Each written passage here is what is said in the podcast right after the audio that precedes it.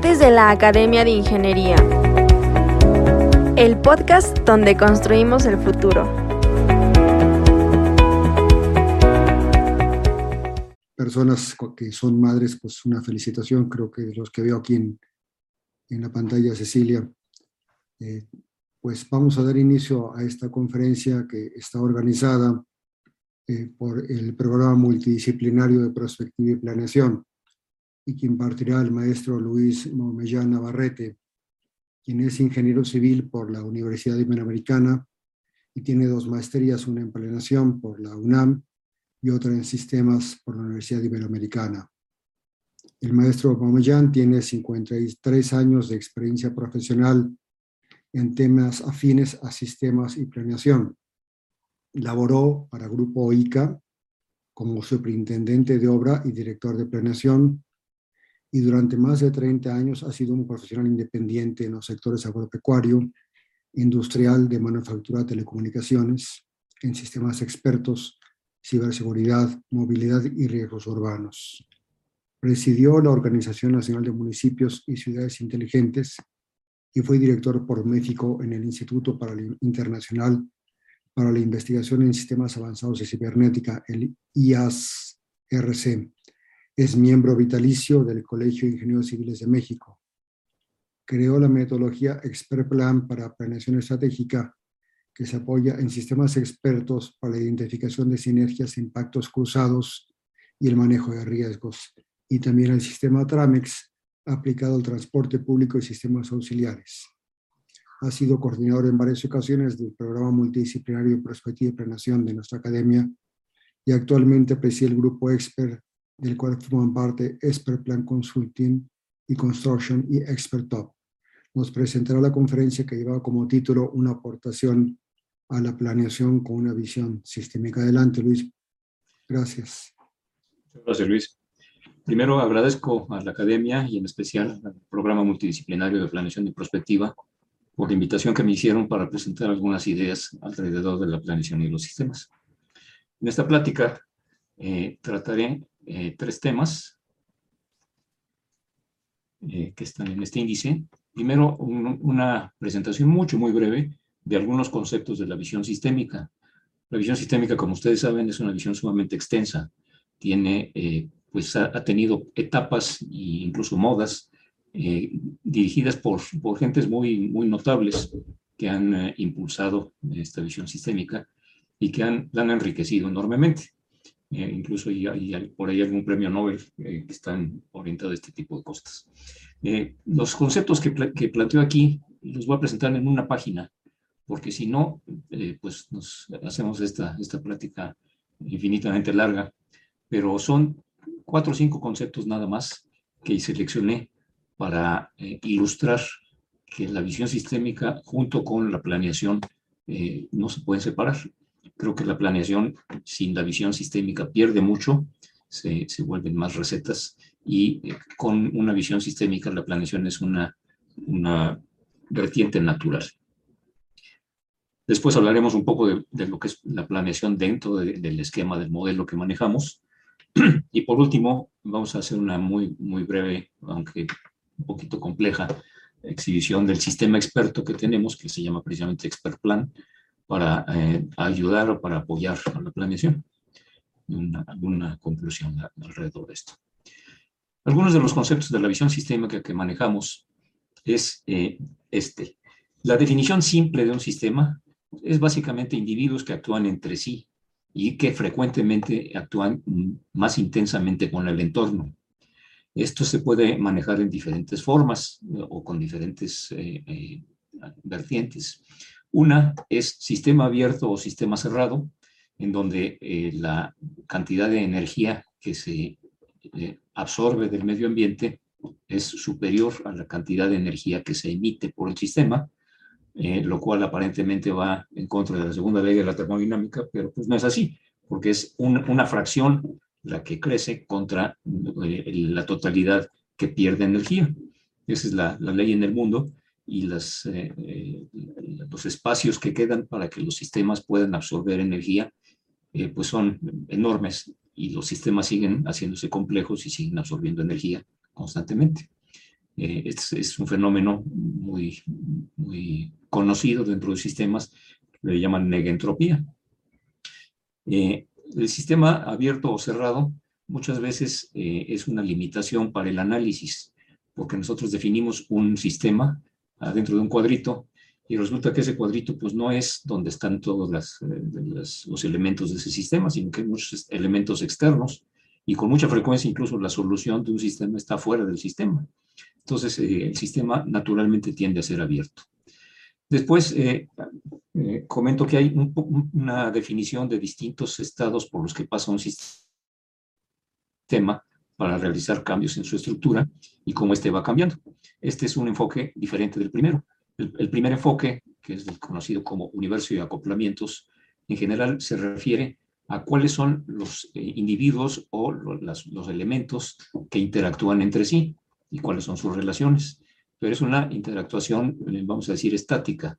Eh, por ejemplo, cuando yo hablo de las funciones y la relación entre las funciones, pues la función no se acaba, no, no, no varía en el tiempo mientras el sistema siga siendo el mismo. Esas eh, funciones no tienen duración, es simplemente una, un contexto de, de relaciones entre individuos. El otro enfoque es lo que le llaman el ST o eh, State Transition, que lo que nos indica es un sistema dinámico en donde van cambiando los estados a diferentes eh, situaciones y las transiciones de cómo pasan de un estado al otro. Básicamente es un, sistema dinámico. Entonces, en, en, estos, en estos dos eh, formas de manejarlo, que no, no voy a entrar en, detalle, pero simplemente las menciono, pues tenemos una concepción diferente y complementaria del sistema. En, ambos casos, el sistema es percibido como una representación limitada o simplificada de la realidad y, considera los componentes que son representativos del, motivo de interés, que es el segundo punto. En el concepto del todo contra las, partes, que es lo que defiende básicamente el concepto de sistemas, no nos vayamos al análisis de las partes, sino vámonos al análisis del todo, y entonces eso eh, pues nos, nos implica una serie de, de condicionantes. La primera es, es un punto de vista. Generalmente el punto de vista nos eh, refiere a cuál es el interés en el análisis de un sistema. Muchas veces el interés es simplemente entender el sistema y muchas veces es intervenirlo para que mejore con nuestra eh, prioridad, con nuestros intereses. Esas, esas dos partes son, son interesantes y nos llevan a dos tipos de concepción del sistema. Los sistemas básicamente jerárquicos, que son los que manejamos los humanos, en donde lo que es importante es la, el escalonamiento de las decisiones, del poder, de los valores, de las definiciones, etc. Entonces, en un sistema jerárquico, pues siempre vamos a tener la eh, posibilidad de establecer los valores en, el, en, la parte alta de la jerarquía e irlos eh, pasando hacia abajo, pasando también algunas responsabilidades y algunos derechos. En el otro sistema, que es un sistema típico de la ecología, pues no hay una jerarquía, sino más bien es lo que, se llamaría una holarquía, en donde eh, todos eh, tienen posibilidades de decisión, todos tienen posibilidades de poder. Hay un cierto orden y una cierta eh, jerarquía, pero está más orientada a la, estabilidad permanente del sistema, a la homeostasis. Entonces, en, estos dos sistemas, el concepto es, un poco diferente. Aquí lo que nos interesa es intervenir a los sistemas para poderlos mejorar. Aquí lo que nos interesa es entender a los sistemas para ver si hay eh, interacciones eh, favorables al mismo sistema o que tengan impactos en otros lados. Entonces, estos dos elementos son interesantes de, de, entender porque cuando estamos haciendo planeación, pues nos vamos a encontrar generalmente de este lado la planeación lo que queremos es llegar a algún objetivo que nos lleve a algún tipo de resultado. Eh, sin embargo, en la ecología también puede haber ese concepto de planeación. Cuando, por ejemplo, queremos este, mantener un bosque estable, pues entonces necesitamos ver cuáles son todas las interacciones de la ecología para que ese bosque pueda mantenerse eh, sin, desaparecer. ¿Qué es el todo y hasta dónde llega? ese es el otro concepto. El todo, el todo es la frontera que solo distingue el alcance de interés inmediato. Si el, si el sistema es abierto, hay intercambio de energía, ya lo mencioné, y hay impactos desde y hacia el exterior. Incluso la, la solución de un problema puede ser externa. Esto lleva a reconsiderar esta frontera, pero el extenderla conduce que, al que es, a que él es imposible, es posible influir en su manejo. O sea, lo que estoy diciendo aquí es, si yo dentro de este sistema que me definí como motivo de análisis, no, no puedo explicar todo lo que me interesa, pues lo que voy a tener que hacer es abrir este sistema y cambiarlo para poder interactuar y tal vez ampliar la definición del sistema a otras partes. Aquí hay varias eh, contradicciones, porque si dentro de este sistema yo tengo la posibilidad de hacer cambios, implica que fuera de este sistema no tengo la posibilidad de hacer cambios. Y si las, los problemas que tengo tienen su origen afuera, pues ya me meto en un problema porque no puedo hacer cambios en donde no tengo posibilidad de cambiar, pero estoy supeditado a que estos cambios me determinen la operación del sistema. Entonces, esta, esta eh, definición de qué es el todo y hasta dónde llega, el concepto de supersistema está fuera del alcance, las partes son subsistemas. En general, todo esto es la, jerarquía interna de los sistemas. En el tercer punto, eh, lo que llamamos es eh, diferentes atributos como puse tres, que pueden ser muchos más, pero puse tres que son muy notables siempre en la planeación. La entropía, que eh, como ustedes saben es el desorden creciente en el universo, existen islas que absorben más energía, orden del exterior, de la que generan, y estas tienden a crecer hasta encontrar límites de naturaleza no esperada, causando fenómenos como la diferenciación. Ahorita paso a la diferenciación. La entropía lo que nos dice es del orden al desorden y eventualmente al caos, lo que estamos haciendo es más entropía y si vamos en sentido contrario, lo que estamos es importando energía para tener orden. Entonces aquí está la entropía y aquí sería la negentropía. La diferenciación eh, en el sistema tiende a dividirse para satisfacer necesidades locales, a veces separándose del sistema que le dio origen y a veces colaborando con él. O sea, en una diferenciación lo que tenemos es que de un sistema en general en donde todos los elementos son tienen muchos elementos, muchos atributos eh, semejantes, empieza a separarse alguno o varios de los elementos difiriendo de estos atributos. Entonces este elemento empieza a diferenciarse de los demás e incluso puede llegar a separarse de los mismos. Esto es típico cuando un sistema crece en complejidad. La complejidad es mucho más difícil de manejar en forma única que eh, cuando el sistema es menor. Si el sistema es más pequeño, pues tiene posibilidades de manejarse más fácilmente, sobre todo con un esquema jerárquico. Eh, la, división tiende a dividirse para satisfacer necesidades locales. La retroalimentación, que es otro de los tres fenómenos que mencionó aquí, es eh, un, un, sistema que genera nuevos estímulos al sistema provenientes de resultados previos. Muchas veces esta retroalimentación es temporal y el sistema rechaza esta retroalimentación y ahí cayendo a repetir nuevamente el fenómeno y nuevamente el, problema, que es lo que conocemos como tropezarse con la misma piedra. Somos muy dados a eso, a no, tomar en cuenta la retroalimentación, porque no nos pasó a nosotros, pero si le pasó al vecino y yo no tomo la experiencia del vecino, pues me va a pasar a mí. Y así pasa en todas las culturas y en todas las civilizaciones. Caemos en problemas que los griegos supuestamente ya habían resuelto, pero que no sabemos que los griegos ya la resolvieron.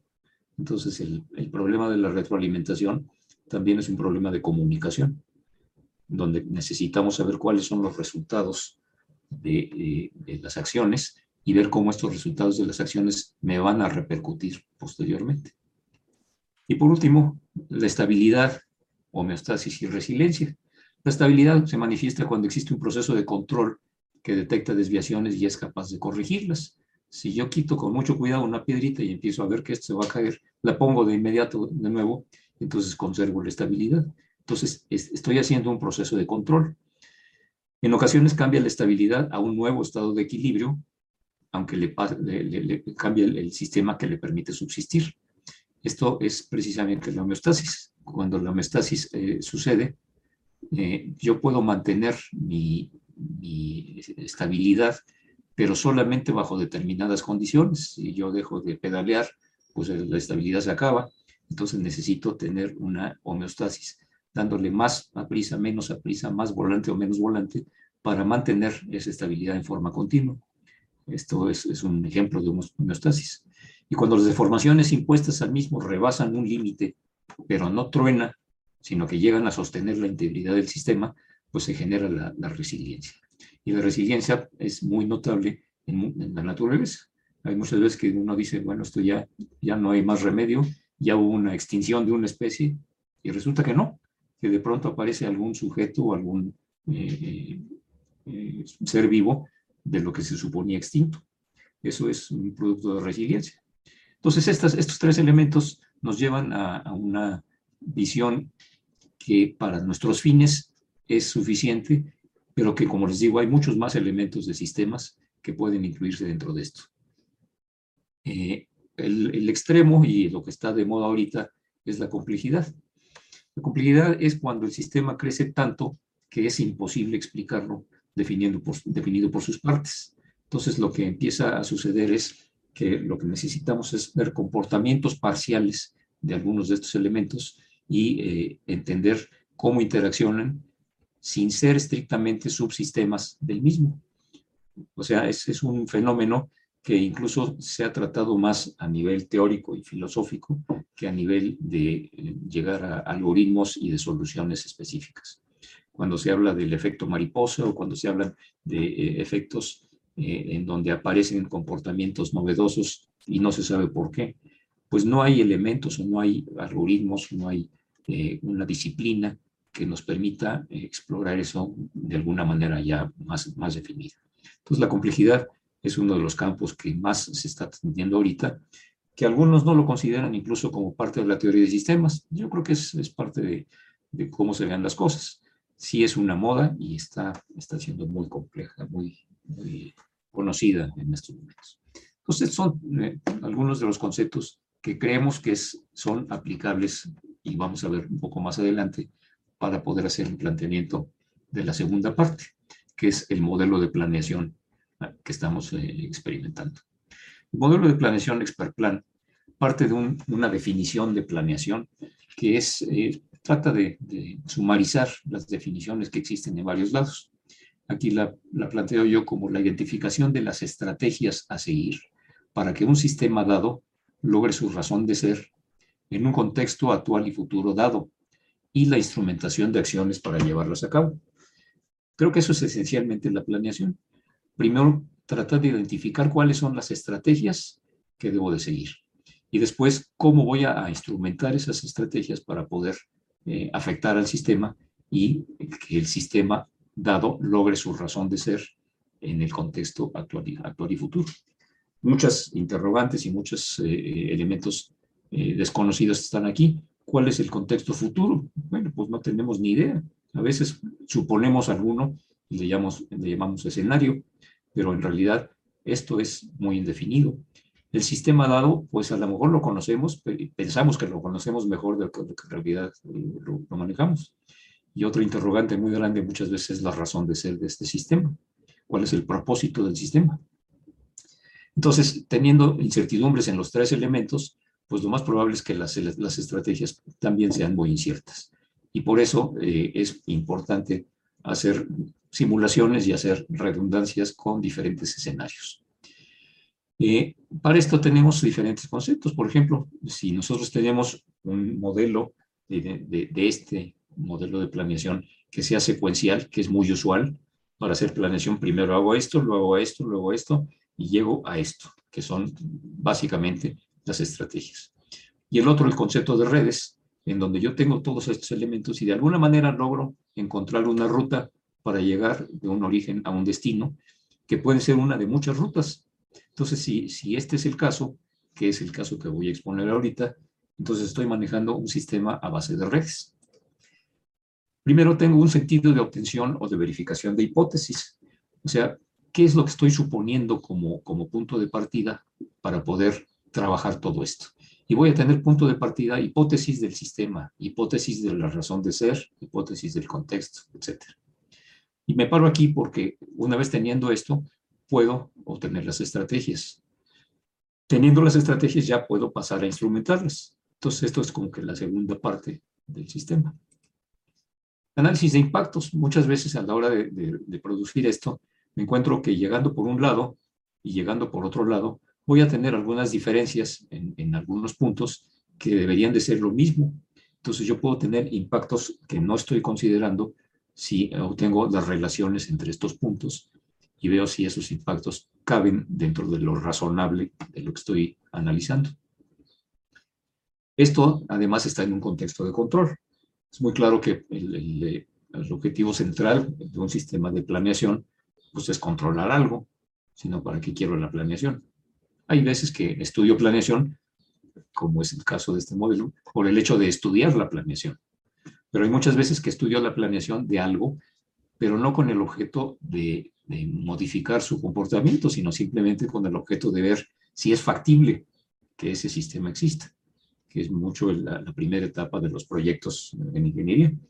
En, en, esa primera etapa, pues no tengo un contexto de control. En realidad lo que estoy haciendo es evaluar si las, los elementos que estoy teniendo son suficientemente sólidos para que se cree el sistema y ya después me preocuparé por el control.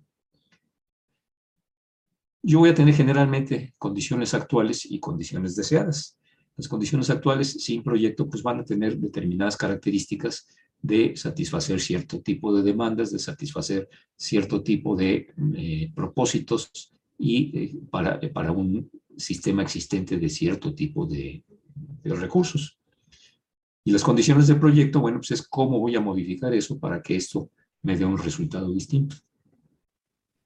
Por otra parte, congruencias e impactos, ya mencioné que hay veces que eh, yo analizo una parte de, una, red con ciertas características y resulta que al analizar otra parte, las dos partes no son compatibles, entonces no tengo congruencia entre ellas. Lo que es importante es que con un sistema de redes pueda yo eh, obtener la congruencia de todos estos elementos, que es parte de lo que se considera dentro de este, este modelo y los impactos que son eh, las, incongruencias o simplemente los efectos que la operación de un ramal eh, impacta sobre otro, otro ramal o, otro nodo.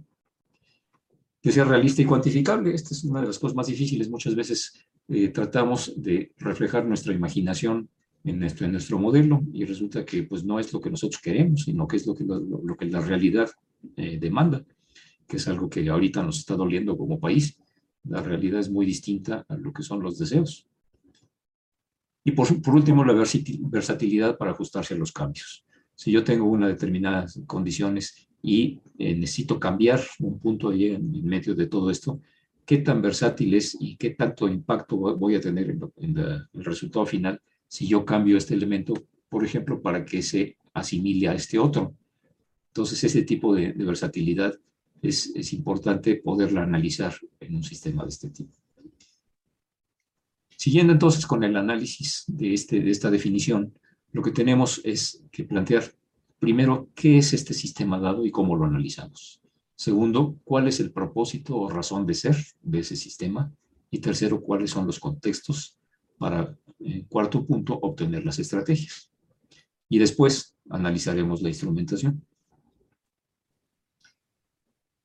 El perfil, que es lo que le llamamos, le llamamos a la primera parte, es este de aquí. El sistema dado lo voy a definir a través del perfil.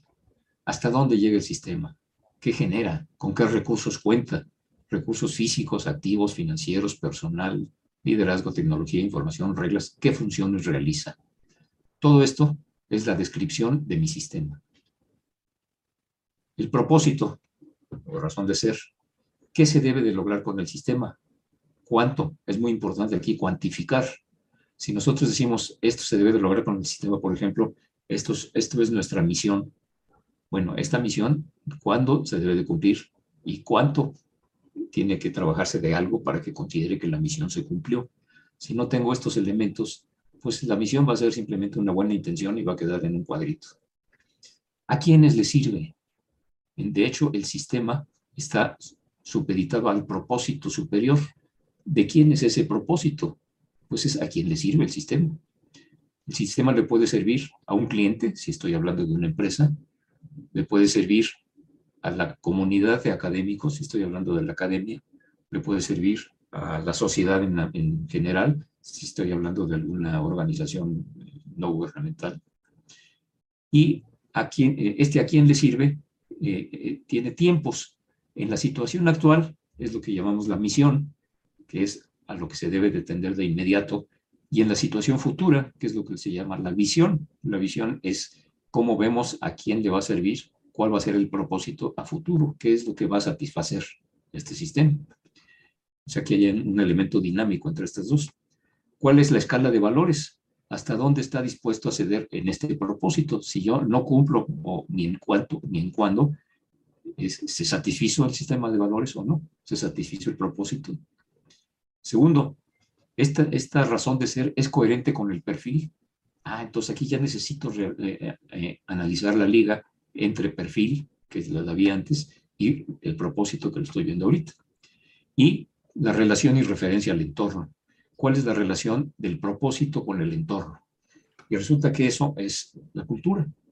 La cultura, visto desde el punto de vista amplio, que sería, estaría definido como la serie de comportamientos que el individuo acepta como normales para poder trabajar en su sociedad. Si yo tengo eh, diferentes individuos de diferentes eh, eh, orígenes, de diferentes costumbres, pues generalmente voy a tener una cultura muy heterogénea. Si ustedes van a, no sé, a Dubái o a Singapur o a alguna de, de las ciudades más pobladas, pues se van a encontrar que hay habitantes de todo el mundo. Sin embargo, hay una cultura local. Entonces, esta cultura son las costumbres que se respetan por los individuos. Eh, en determinados casos, este, la, cultura, pues es, típico, por ejemplo, el trato a la mujer. La cultura en determinadas eh, eh, civilizaciones tiene un respeto a la mujer diferente del que se tienen en otras culturas. No digo si es más, más o menos o simplemente es diferente. Entonces yo no estoy compartiendo esa cultura. Cuando yo estoy analizando el propósito y relaciono la referencia del propósito con el entorno, yo necesito trabajar la cultura muy intensamente. ¿Cuáles son mis creencias, mis eh, limitaciones? ¿Qué es lo que yo respeto como sistema, como propósito de ese sistema? ¿Y qué es lo que respeta el entorno? Y entonces esto me va a decir, bueno, si tengo determinadas coincidencias, pues a lo mejor este sistema puede relacionarse bien con ese entorno. Pero si el entorno es muy lejano, muy difícil de, de asimilar, pues seguramente lo más probable es que no pueda yo tratar ese sistema en ese entorno. Si estoy hablando de, de Afganistán o incluso de cosas no tan lejanas como Rusia, bueno, pues las, las, la cultura del entorno de, respeto y de libertad es muy distinta de la nuestra. Entonces, eh, esta relación es parte de lo que analizamos aquí.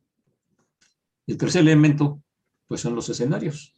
En los escenarios voy a tener reglas externas que pueden ser problemas, que pueden ser posibilidades, que pueden ser puntos favorables o desfavorables. El entorno siempre nos presenta alguna cosa inesperada que a veces le llamamos un riesgo o una amenaza, pero visto desde otro punto de vista, a lo mejor es una posibilidad de, tener soluciones. Y estas, eh, el entorno, pues, se refiere a muchos, a muchos elementos, por ejemplo, el entorno de la naturaleza, el entorno de la sociedad, el entorno de la estructura de poder y muchos otros que tienen reglas propias y que eh, esas reglas pues, las necesitamos conocer y, asimilar para poderlas trabajar. La cultura, como ya lo mencioné, puede tener coincidencias y divergencias respecto a mis, mis propósitos y específicamente eventos. En el entorno yo voy a tener eventos que pueden ser previsibles, imprevisibles o posibles reacciones a este conjunto. Entonces, estos eventos factibles lo que me generan son la posibilidad de armar escenarios para poder simular a mi sistema bajo diferentes escenarios. Con estos tres elementos, eh, que son perfil, eh, o, eh, propósitos y entorno, puedo armar una red, que es este que está aquí. Entonces yo digo, aquí yo tengo un perfil que voy a ligar con un propósito y este propósito con el entorno y lo mismo el perfil con el entorno. Entonces estos tres elementos son los que acabo de describir en las láminas anteriores y lo que tengo que hacer es analizar el perfil, después analizar el propósito y ver cómo se relaciona el perfil con el propósito. Me voy a encontrar que hay muchos eh, elementos que estoy trabajando que no tienen que ver con el propósito. O al revés, estoy apoyando correctamente el propósito. entonces estoy en sintonía con el perfil. Y estos, estas relaciones pueden ser favorables o desfavorables. Si, mi perfil no satisface el, propósito, pues aquí voy a tener un elemento negativo. Si mi perfil no satisface al entorno, por ejemplo, aquí están mis clientes, o aquí están mis clientes y aquí está, eh, no sé, eh, el mercado, entonces el perfil eh, no va a, satisfacer a mi mercado. A lo mejor sí satisface a mi cliente, que puede ser mi propósito directo, pero el cliente no me representa el entorno. Entonces, esos, esos elementos son parte de los que necesito analizar. Y a partir de esto, yo creo tres nodos intermedios, que son entre el perfil y el entorno. Tengo un nodo de cuál es la situación de este perfil en el entorno. Puede ser, generalmente va a ser una situación de competencia o de colaboración. Si aquí en el entorno va a estar mi, mi competidor, pues tengo una relación de competencia con ese, ese pedacito del entorno. Pero si está mi proveedor, pues a lo mejor tengo una relación de colaboración con ese otro pedacito del entorno. Entonces aquí voy a tener una relación situacional que puede tener cuatro etapas. Ahorita pasamos a ellas. Las líneas de acción por este lado, pues es lo mismo. Es qué es lo que voy a generar yo como riqueza de mi operación, a través de qué, para poder satisfacer este propósito. Entonces estas líneas de acción voy a encontrar que algunas son muy favorables, otras pueden no serlo tanto, o pueden ser incluso este, dañinas o, que me hacen eh, eh, hacer más esfuerzo de lo que gano con ellas. Y por acá está lo que mencionaba antes de las normas y la cultura. Las normas que yo tengo y que generalmente tengo que aceptar parte del entorno, pues es, es una negociación entre mi propósito y lo que el entorno me exige. Y la cultura es lo mismo, pero de una forma mucho más amplia y mucho más general hay mucha cultura que no está como parte de las normas o, de las leyes, pero que la gente respeta. Entonces yo necesito identificar esas en este nodo. Y si tengo estos tres, pues entonces puedo plantear ya claramente mis estrategias.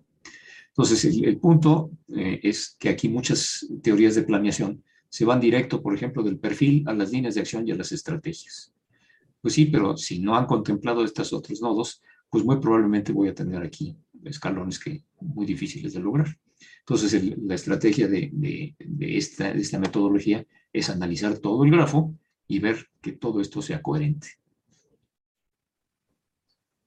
Y a este grafo, matemáticamente le puedo asociar un grafo dual, en donde yo tengo eh, en cada triángulo de este grafo un nodo del grafo eh, dual y cada eh, flecha o cada relación entre estos está cruzada por una relación correspondiente en el grafo dual. Entonces aquí me, genero este, este elemento. Voy a pasar rápidamente a este, que es donde están los dos grafos encimados. Y se ve que los naranjas son el grafo primal, los eh, cafés son el grafo dual, los amarillos son parte de, de este grafo dual y al centro están las estrategias. Entonces, si ustedes ven en todos los triángulos del primal, hay un elemento del dual. En el dual no todos son triángulos, hay unos que son eh, pues, pentágonos, lo que sea. ¿Qué es esto? Bueno, pues esto es lo que me está diciendo es que cuando yo hago una, eh, definición de los nodos, voy a tener, aquí vamos a, vamos a verlo acá, voy a tener la, la, liga entre el perfil y el escenario a través de estas líneas de acción. Pero esto de aquí lo que me va a dar es la situación de estas, perdón, estas, estas líneas de, situación, que es la planeación. La planeación situacional está, aquí están esas, eh, líneas de, situación y la planeación situacional es un análisis posterior. Eh, de la planeación interna a las estrategias, las estrategias las eh, ejerzo mediante tres elementos, que son el liderazgo, la negociación y la comunicación. Y estos a su vez me llevan a una planeación interna, a una planeación comercial o externa y a una planeación inducida. Entonces, con estas, eh, estas tres, eh, café clarito, tengo una descripción mucho más amplia de, lo que, de, lo que estoy manejando.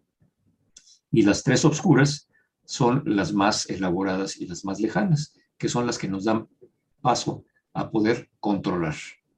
Eh, acuérdense que dije que el sistema de planeación es fundamentalmente para control. Aquí tengo el control de proyectos, que está ligado a la planeación de proyectos. el control de situaciones, que está ligado a mi situación competitiva, y el control de cultura, que está ligado a la planeación de normas y mercados. Entonces, esto lo que, lo que me da es un elemento eh, estrictamente lógico y, sostenible desde el punto de vista teórico de que esto es coherente. El chiste es que los contenidos de cada uno de estos sean eh, coherentes con todas estas flechitas. O sea, el grafo mixto, que es, un grafo bastante complejo, lo que me permite es garantizar que estas estrategias son suficientes para que pueda existir control. El control es evidentemente el exterior de este grafo. Si, esta es la planeación, la planeación está para poder controlar.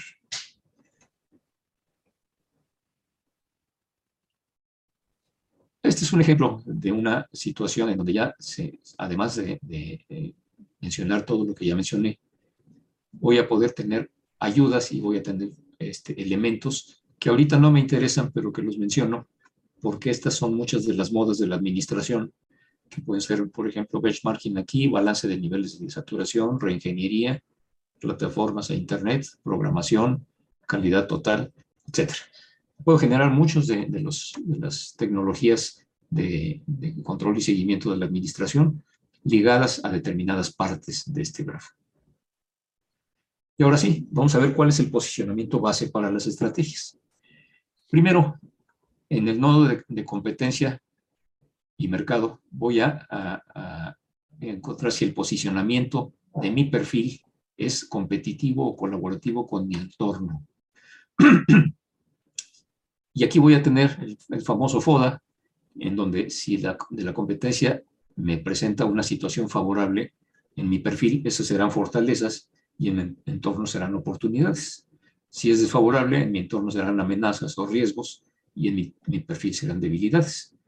Esto se maneja y se, ha explorado mucho y, hay avances interesantes alrededor de esto, pero no, no pasa de ser simplemente un análisis del posicionamiento competitivo. ¿Y qué pasa con los otros nodos? Bueno, pues, el análisis entre el perfil y el propósito también puede ser eficiente o deficiente. Y entonces voy yo puedo tener, si es eficiente, un perfil exitoso. Si el propósito es eficiente, quiere decir que, que mi propósito es Aquí le puse socialmente responsable porque generalmente el propósito está ligado a la sociedad. Eh, eh, en fin, el, punto es que el propósito sea responsable. Si el, propósito es responsable y mi perfil es exitoso, pues estoy en, la situación óptima para satisfacer mi propósito. Si el perfil es deficiente, pues entonces voy a tener una, situación perdedora porque no estoy alineado eh, lo suficientemente, no, no satisfago ese perfil para poder eh, cubrir el propósito. Si el propósito no es el, que queda excluido, o sea, es deficiente para mi perfil, pues entonces estoy excluyéndome o eh, mi, propósito me excluye de ser parte de su perfil. Llevado el ejemplo de que si en el propósito estoy tratando de satisfacer a un cliente y el, cliente me, excluye, pues es porque tengo una deficiencia en, en el el propósito respecto al perfil. Y cuando hablo de posicionamiento de valores y normas, pues entonces en el propósito voy a tener una, una actitud positiva cuando el propósito es consonante con las normas, o sea, estoy en un medio en donde mi propósito ayuda al entorno. Y si el entorno es adecuado a mí, pues entonces el entorno es positivo hacia mí. Y lo mismo en el lado negativo, si mi propósito no es consonante con las normas externas, bueno, pues entonces voy a ser disonante. Y si el entorno no es eh, adecuado, es negativo. Esto lo vemos todos los días, pero no lo razonamos con esta claridad.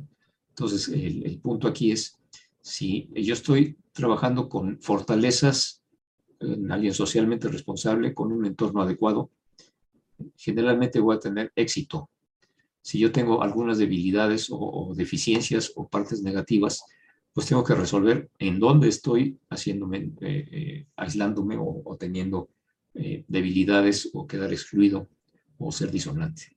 Entonces esto me da un mapa muy claro de en, cada uno de los tres elementos, posicionamiento competitivo de líneas de actividad o de valores, estoy funcionando adecuadamente y equilibradamente. Y esto lo que me va a, decir, va a dar es, la homeostasis del sistema. Ya llevando esto a elementos y funciones para las estrategias, cuando estoy hablando del FODA, pues lo que estoy analizando es el perfil, perdón, el perfil contra el entorno, el posicionamiento que puede ser competitivo o colaborativo. Y de cada competencia o mercado, yo puedo tener diferentes cuestionamientos. Por ejemplo, ¿en qué mercado estoy? ¿Puedo crearlo? Pues depende de recursos, tecnología, este, aspectos financieros que tenga y del entorno si la sociedad, política y economía son favorables a esta competencia y a este mercado. ¿Quién colabora o compite conmigo?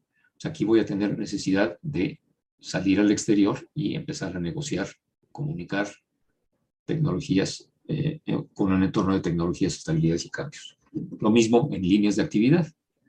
En las líneas de actividad yo puedo eh, eh, tener una etapa en el ciclo de negocios para aportar, invertir, reinvertir, generar. Ya se van eh, adivinando aquí las estrategias y generar resultados según propósito, reestructurar, asociarse, cerrar negocios para el propósito de obtener beneficios, crear patrimonio o generar resultados de cambiar, fusionarse o no, ser sustentable. O en el posicionamiento de valores, una unidad ideológica de, grupo me lleva a una cultura que fortalece el propósito y a un entorno coincidente en el que puedo aportar, o a, los intereses individuales, en donde las costumbres que dañan el propósito, pues me, llevan a, no coincidir o a dominar o cambiar el propósito del entorno. O sea, aquí es un poco el análisis de ese posicionamiento de, los tres, de tres eh, eh, nodos intermedios. Para recordarles, sería de estos tres, competencia, líneas de acción y normas y cultura.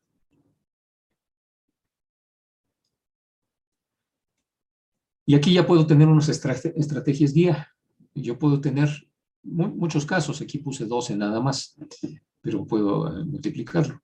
Las líneas de actividad exitosas son exitosas porque el perfil está enfocado al propósito. Entonces, esta frase me da un nodo de posicionamiento con un calificativo porque el nodo de origen está eh, eh, con una evaluación de posicionamiento hacia un nodo de destino. Entonces, está, en realidad estoy relacionando el perfil con el propósito. Y si estoy siendo exitoso, entonces tengo una estrategia tipo A, o hay varias. Si estoy perdiendo, es porque el perfil está desenfocado respecto al propósito, y así todas las demás. La cultura y norma disonante es porque el propósito es negativa respecto al entorno, y eh, la posición competitiva débil es porque el entorno es desfavorable respecto al perfil. Entonces, todas estas me van a dar un lineamiento de estrategia genérico que puede ser muy útil para eh, que el sistema experto más adelante vaya identificando y vaya agrupando esas estrategias. Lo mismo sucede con el dual. Cuando ya, ya definí las estrategias para poder instrumentarlas, pues entonces necesito eh, ver estas estrategias, que aquí ya, no, ya no, no, estoy explicando de dónde vienen, pero vienen de una semejante a la, a la anterior. Está dirigida al interior de la organización mediante el liderazgo. El contenido es convencer de cambios a través de estilos de liderazgo, de tácticas de negociación, de herramientas de marketing, al, al interior de mi organización con planeación externa, contenido por reestructurar, detalle de programas internos, etc. Esto es una, un resumen de, un, pues no es un recetario, pero es una serie de lineamientos que se, se pueden tipificar cuando estoy eh, eh, simplemente evaluando más o menos eh, adecuadamente mi posición. Entonces, esto ya entra dentro de la instrumentación de acciones. Esta es la primera definición que vimos, y la instrumentación define los planes de detalle para ejecutar las estrategias definiendo y cuantificando los recursos, orientaciones, tiempos, montos, compromisos y todos los elementos que permitan controlar la gestión del sistema dirigido al cumplimiento de las estrategias. Existen multitud de tecnologías y plataformas para dar seguimiento a esta fase que evidentemente rebasan la amplitud de esta presentación. Pero lo, fundamental de aquí es que eh, esos, esos planes de detalle se identifican en esta instrumentación de acciones, que es nuevamente la que ya habíamos visto este grafo, grafo dual lo que necesita es, primero, si ya tengo la estrategia, ver cómo la voy a instrumentar hacia el interior de la organización. Acuérdense que aquí está el perfil a través del liderazgo, cómo lo voy a instrumentar al, propósito de la organización que está acá atrás a través de la negociación y cómo le voy a transmitir al entorno a través de la comunicación. Cuando tengo estos tres nodos resueltos, entonces ya puedo hacer una planeación y puedo eh, dedicarles recursos mucho más intensos a cada uno de estos eh, elementos. El liderazgo, básicamente, liderazgo, negociación y comunicación es este conjunto de tres elementos. La planeación interna es el triángulo eh, verde, donde están planeación interna, planeación comercial y planeación inducida, que son estos tres. Y la planeación complementaria, que son los otros tres, que son estas tres, junto con los controles, control de proyectos, control de competencia y control de cultura. Entonces, con esta instrumentación, yo puedo lograr armar una, eh, una planeación de detalle del problema que tengo, en donde primero identifique unas estrategias, luego identifique cómo transmitirlas, luego identifico cómo detallarlas con estas planeaciones y al final eh, identifico cómo controlarlas. Esta instrumentación generalmente es una eh, conclusión que se hace en un cuestionario, que ya no, lo mencioné, pero eh, ahorita vamos a verlo de nuevo. El cuestionario eh, cuarto y el cuestionario cinco nos dan una, serie de conclusiones de la cuarta fase. Como ves, les estoy dando un panorama muy global, muy, muy este, genérico, de lo que puede ser el, análisis de todo esto. Hablo un poco del liderazgo, no me voy a meter en detalle, simplemente identificar las características del, liderazgo, en donde lo importante es identificar cómo hago eh, eh, efectivo al, liderazgo poniendo a cada gente con el perfil adecuado. Entonces yo identifico cuál es el perfil de, de las diferentes gentes. Este es un modelo muy conocido que aquí aplica muy bien, en donde identifico cuál es el interés de alguien que trabaja en bajas tareas y, bajas relaciones, eh, eh, etcétera. En, cada uno de estos cuadrantes encuentro cierto tipo de afinidades. En la negociación lo mismo, eh, puedo ver cómo son los que negocian con determinadas características y este perfil me ayuda a implicar, bueno, aquí está, implica un enfoque social, acepta diferentes puntos de vista, evalúa el estilo negociador de la contraparte, cuando tengo que dar algo a cambio, enfatizar los resultados favorables de la contraparte, enfatizar resultados parciales o algunas partes, manejar variables auxiliares, etc. Y hasta dónde se está dispuesto a ceder. Es la parte de la negociación. Y la parte de la comunicación es entender el mensaje, veracidad, evaluar audiencias, diseñar mensajes, identificar medios, todo lo que eh, implica el conocimiento de los comunicólogos que administran, producen, innovan o integran con diferentes enfoques, con mayor o menor orden.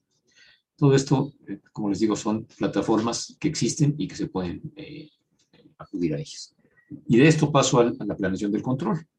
El control, pues, como ustedes saben, es un, proceso muy bien conocido en donde yo decido si lo que estoy observando en la salida y midiendo coincide con el plan. Si no coincide, pues entonces con, unos ciertos criterios de tolerancia modifico las entradas para mejorar estas decisiones y eventualmente cuando esto tampoco coincide, pues lo que está mal es el plan. Entonces lo que necesito es corregir el plan.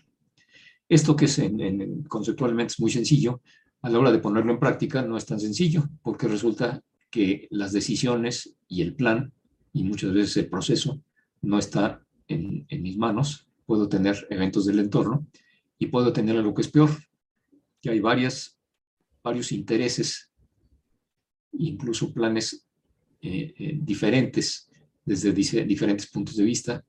Y entonces tengo un, problema de tipo político, en donde las percepciones de cada lado son distintas y eso se combina con eventos diferentes y que son percibidos diferentes por un decisor 1 y por el decisor 2. Entonces en el proceso se me arma un, un lío espantoso porque tengo decisiones contradictorias tengo las mismas salidas, pero tengo eh, órdenes. Muchas veces no son órdenes, muchas veces el que ordena es uno, pero el que ejecuta es otro. O sea, muchas veces la decisión va por un lado, pero el evento del entorno me obliga a considerar otra. Entonces, esta, este, esta forma de planeación es muy peligrosa. Y si estos son dos, ¿qué pasa cuando hay más de dos? Pues pasa algo mucho más serio, que es lo que nos pasa en los países del mundo en este momento. Tienen que atender a todo a la vez y no pueden quedar bien con todos. Entonces, el, el problema del control es un problema de mucho más profundidad. Ahí termino lo que es la, explicación de la, de la planeación del, del, modelo Expertplan y eh, voy a dar una breve explicación del sistema experto para la planeación. El sistema experto está dirigido a la alta dirección, tiene participación intensa de los decisores, se generan cuestionarios ad hoc para ser aplicados por las gentes que están metidas en esto, eh, usando el sistema, se aplica por posicionamiento, se plantean escenarios de los nodos, etcétera y eh, tengo varias fases. Primero, el desarrollo de los nodos principales, perfil, entorno y propósito, que ya lo, vimos, hasta obtener las estrategias básicas. Segundo, desarrollo de los nodos secundarios, competencias, líneas de actividad, normas y culturas, todo dentro del primal, del, grafo primal, las bases para la implementación. Tercero, desarrollo de los nodos básicos del dual, liderazgo, negociación y comunicación, y luego la instrumentación de los planes y la última fase hasta llegar al control. Estos, tres, estos cuatro elementos son los iniciales. Primero necesito capacitar a las personas que van a intervenir en la planeación. La planeación no, no la debe de ser una persona, mucho menos un consultor externo. Tienen que ser varias personas involucradas en el sistema que, que entiendan cómo se va a llevar a cabo este ejercicio. La entrevista individual primero nos lleva a entender cuáles son las, las eh, coherencias eh, eh, para los diferentes individuos. Y luego en el taller se plantean los, los, cuestionarios que aquí se presentan. Por ejemplo, aquí, este es un cuestionario que no, no se ve, pero no importa el, el detalle de, de, de, lo que hay aquí. Este es un cuestionario ejemplo de un ejercicio que hicimos para la CEIMU, para la Comisión de Ingeniería Municipal y Urbanística, en donde intervinieron seis, siete gentes y analizamos el medio ambiente pertinente, que es el entorno, el perfil de la Academia de Ingeniería, aquí estoy poniendo de la Academia, en realidad fue de la comisión, y el propósito de la Academia, que es como beneficiario de esta planeación. Entonces aquí eh, se mencionaron una serie muy larga de, de, elementos del medio ambiente. Por ejemplo, la academia representa una existencia de un referente nacional en materia de, de ingeniería. Ah, no, es el medio ambiente, perdón. Eh, en el medio ambiente hay existencia de contrapesos técnicos y liderazgo ante la opinión pública. Existe un marco legal que exige la consulta de la ingeniería organizada, así como estudios completos antes de la ejecución de la inversión. Bueno, existía. Reconocimiento de la actividad de la ingeniería por parte de los tomadores de decisiones. Y luego tengo el perfil de la Academia de Ingeniería, en donde tengo colaboración de expertos en disciplinas de la ingeniería, disponibilidad horaria de los miembros para asistir a convocatorias de manera presencial o virtual, interés de los miembros a aceptar encargos y contribuir con contenidos, disponibilidad de redes personales y potencial de uso público y privado. Y luego dentro del propósito sería la colaboración activa y participación de la academia en el desarrollo del país. La academia propone soluciones desde la especialidad de cada miembro. La academia es representada mediante sus miembros temas pertinentes, etc. Y de estos es una lista de 20 eh, eh, condicionantes de estos. Estos contenidos, primero los tengo que eh, evaluar, negociar y que vaciar ordenadamente en el taller que se genera. Posteriormente lo que hago es calificarlos. Entonces, para cada uno de estos renglones tengo dos calificaciones. ¿Cuál es la calificación genérica que puede ser positiva o negativa?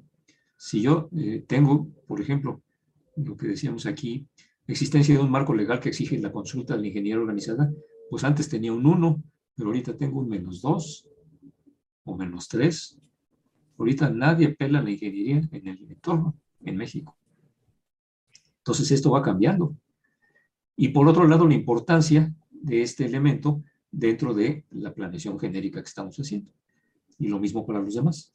Entonces tengo dos calificaciones, una calificación de positiva o negativa y una calificación de la importancia que se le da. Y aquí están las instrucciones, se califica de menos 3 a más 3 el, el, este elemento y la otra de, de 1 a 5. Luego necesito tener diferentes escenarios que esos los voy a, estar actualizando permanentemente. Y entonces yo puedo cambiar los elementos de los escenarios y eventualmente también puedo cambiar la razón de ser, porque ahorita la razón de ser pues no se puede basar en que, en que tengamos un, un, marco que respete a la ingeniería. Entonces necesito hacer eh, diferentes ejercicios para cambiar eso. Y luego necesito hacer una tabulación que ya aquí ya la hace automáticamente el sistema experto. Entonces, en esta, en esta tabulación, lo que tengo son los, diferentes elementos del perfil, que son estos de aquí, en los renglones, perdón, en las columnas, y los elementos del medio ambiente, que es aquí en torno, en los renglones, y voy cruzando uno a uno todos ellos. Y las calificaciones las voy eh, combinando aquí. Como aquí son varias calificaciones para cada celda, pues lo que hicimos fue manejar números complejos, que son mucho más eh, poderosos para este tipo de cosas. Entonces, a, través de números complejos yo voy haciendo una evaluación de cuáles de estos eh, cruces son críticos para unas determinadas condiciones. Y ahí puedo hacer simulaciones de diferentes entornos o diferentes condiciones, de diferentes escenarios. Estas mismas aquí podemos verlas, este, me está dando, por ejemplo, el posicionamiento. Si estoy hablando de entorno contra perfil, pues quedamos que eso era fortalezas, debilidades, oportunidades y, amenazas. Entonces aquí automáticamente voy obteniendo del sistema cuáles son fortalezas, cuáles son riesgos, eh, eh, cuáles son potenciales, etc. Entonces de, todo esto y de, la calificación que obtuve, voy a obtener un posicionamiento por duplas. Esto mismo, lo repito, para los diferentes elementos. Aquí nada más tengo el entorno contra el perfil. Luego voy a alimentar el sistema experto y luego tengo un cuestionario número dos para individualizar las estrategias. Aunque el, sistema experto me da una línea genérica de estrategias, las estrategias concretas pues son creatividad de los individuos. Entonces necesitamos aplicar un segundo cuestionario que me va a ajustar las, estrategias iniciales a un ajuste eh, adicional que se va a negociar entre todos ellos y unas conclusiones de esa primera fase. Aquí se ve un poco más, eh, por ejemplo, aquí tengo 1, 2, 3, 4, 5, 6, 7, 8 por 8 eh, elementos de perfil y de entorno. Pero en realidad en el entorno tenía yo 20 elementos y en el perfil tenía como 12. Entonces es bastante más complicado. Esto lo que me resulta de interés es que eh, con las calificaciones y con los cruces que tengo, la computadora, el sistema experto me va diciendo lo más fundamental de todo son estos cinco o estos siete o estos diez. Entonces con eso puedo hacer un primer filtrado que no me elimina que analice todos, pero que me ayuda muchísimo para orientar al 80-20 eh, mis esfuerzos. Aquí se ve una matriz más completa en donde tengo la calificación de perfiles de menos 3 a más 3, la calificación de entornos de menos 3 a más 3, y la calificación de propósitos, aquí y acá, de menos 3 a más 3. Entonces eh, lo tengo en forma mucho más manejable, pero dentro de esto hay pues, muchísimos casos. Entonces aquí tengo una matriz de perfil entorno, otra de perfil propósito y otra de entorno propósito, que son los tres elementos que me van a dar mis estrategias. Y de eso obtengo este mapa de estrategias base que las infiere el sistema experto. Aquí lo que tengo es el entorno de menos 4 a más 4, en realidad es hasta menos 3, pero bueno, siempre se, selecciona uno de más. Y el perfil de 0 a más, más 3, a más 3.5 y a menos 1, menos 1.5. Entonces tengo en este cuadrante perfil favorable, entorno favorable. Estos son elementos que debo de explotar de inmediato y que debo de, de poder aprovechar con determinadas estrategias que aquí están indicadas eh, eh, para, como referencia a las tablas. El perfil favorable, entorno pobre, que es más o menos donde estamos ahorita. Perfil limitado, entorno pobre, más bien por aquí andamos. Y perfil pobre y entorno pobre, estamos perdidos.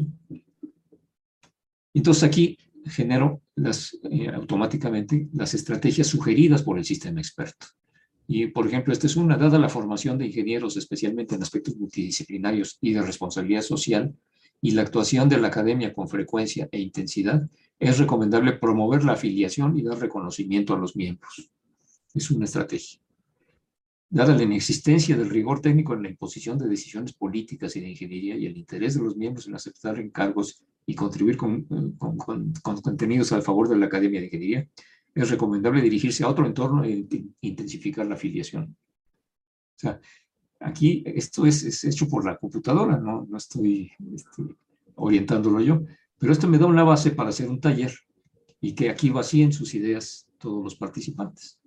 Entonces, si ustedes ven este tipo de, de elementos, pues son muy, muy orientadores y muy valiosos para poder progresar en una planeación. Aquí hago el, el, cuestionario individual adicional, o sea, después de esto hago la, eh, el filtrado de esto con un cuestionario y, con, y de ese filtrado voy a obtener eh, mis estrategias ya definitivas. Y luego complemento los nodos auxiliares, eh, que son perfil entorno, generación, alimentación del sistema experto, etc. Y voy variando todo, todo esto. Y por último, ya para terminar, lo que voy a tener un, es una serie de estrategias base surgidas por un sistema experto, que son estas que acaban de ver, aquí están. ¿Qué principio sistémico de los primeros que vi en la primera lámina puedo aplicar? ¿Y cuál sería la posible sugerencia aplicando este eh, principio sistémico? ¿Y cuál sería el mecanismo para lograr eso? Entonces vamos a encontrar que esto me va a dar mucha luz para poder hacer una planeación exitosa. Básicamente ese es el, concepto que quería transmitir con ustedes. Y por último, pues una serie de conclusiones. La ingeniería de sistemas proporciona perspectivas muy enriquecedoras de los problemas a que nos enfrentamos, facilitando hacer los cuestionamientos apropiados, obtención de estrategias y apoyo a las soluciones. La planeación es una, una disciplina que se ha extendida al grado que todos creemos que es muy sencillo planear. Sin embargo, el éxito es adentrarse en el problema y razonar en todas las vertientes que aparecen y cómo se relacionan. El modelo propuesto me permite explorar con rigor lógico, y ese es el valor de este modelo de la ingeniería, las interacciones entre los múltiples elementos que intervienen. La metodología aquí presentada maneja conceptos de redes en donde todo tiene que corresponderse de manera coherente, dando rutas múltiples para llegar a las estrategias adecuadas y su implementación exitosa, y el sistema experto es una herramienta aún en proceso de maduración que permite ser exhaustivo en el análisis y los razonamientos alrededor de la planeación, validando cada paso del proceso. Y con esto termino. Doy las gracias por la, la, la atención y quiero mencionar la, la, memoria del, hijo, del doctor Javier Salazar Resines, que intervino al principio de esto muy intensamente y que lo, lo, lo iniciamos juntos. Muchas gracias. Gracias, Luis. Muchas gracias. Bien. Gracias, Alejandra. No sé si podrías por ahí eh, presentar las preguntas del público.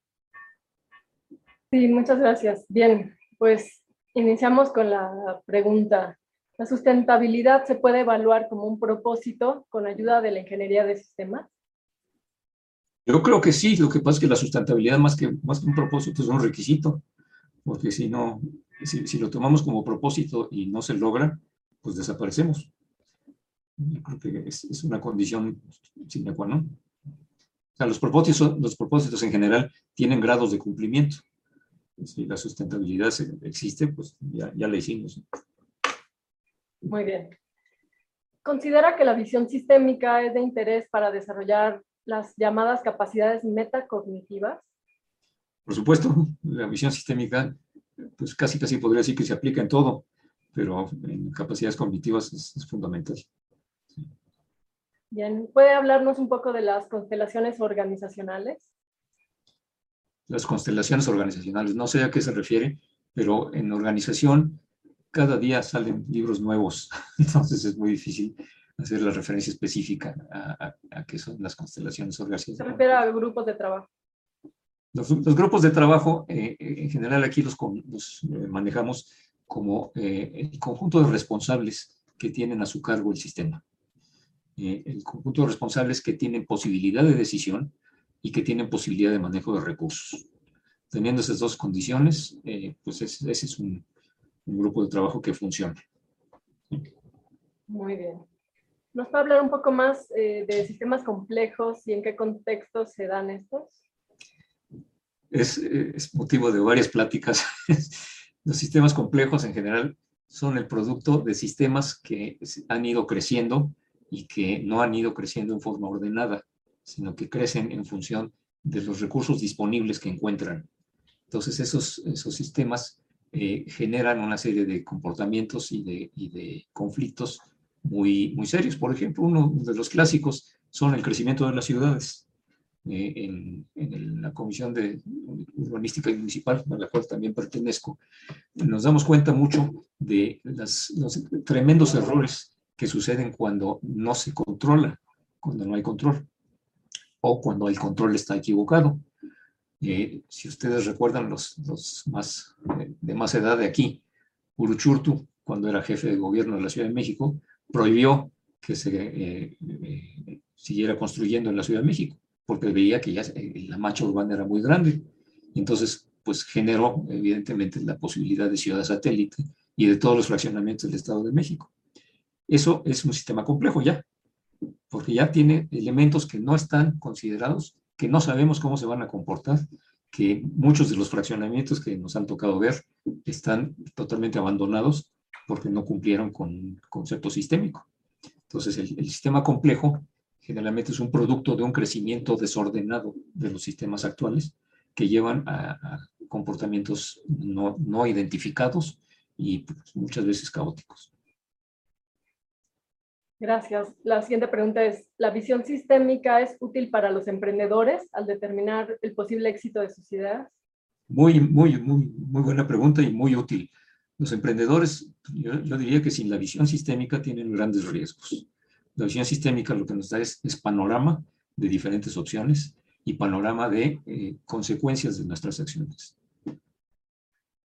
Gracias. ¿Cree que es fundamental la visión transdisciplinaria de las organizaciones como parte de esta visión sistémica? Totalmente, es, es algo que no, no trabajé ahí, pero es, es fundamental.